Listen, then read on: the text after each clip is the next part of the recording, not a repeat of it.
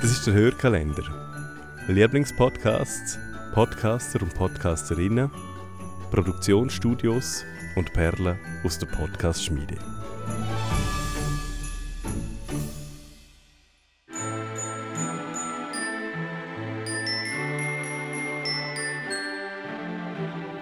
Ich möchte einen Podcast, der sich richtig gut anhört.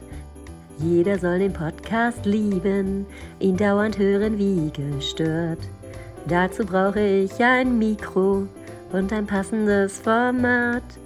Dann muss ich auch noch wissen, wie man aufzunehmen hat. Ich lasse da die Expertinnen ran, denen steckt's im Blut.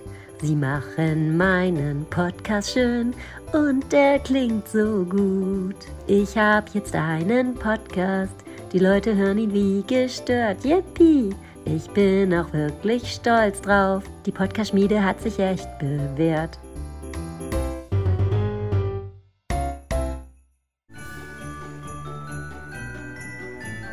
Wir von der Podcast-Schmiede wünschen euch eine schöne Adventszeit und hoffen, wir hören uns auch nächstes Jahr wieder.